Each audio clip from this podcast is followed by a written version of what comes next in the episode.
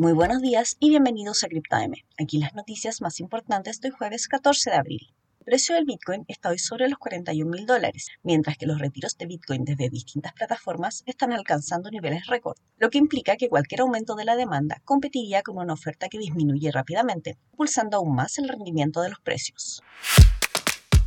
La tan esperada fusión o merge de Ethereum sufrirá un nuevo retraso y los desarrolladores que trabajan en la actualización estiman que se completará después de junio. Según uno de ellos, no se fijará una fecha concreta hasta que los equipos de los clientes estén seguros de que las implementaciones de software han sido probadas a fondo y están libres de errores.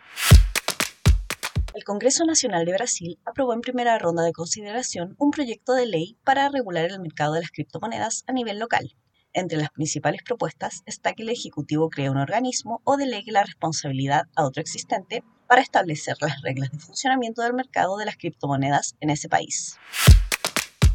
Y eso es todo por hoy. Muchas gracias por escucharnos. Recuerden visitar cryptomarket.com, suscribirse para recibir notificaciones de nuevos episodios y seguirnos en redes sociales. Que tengan un muy buen día.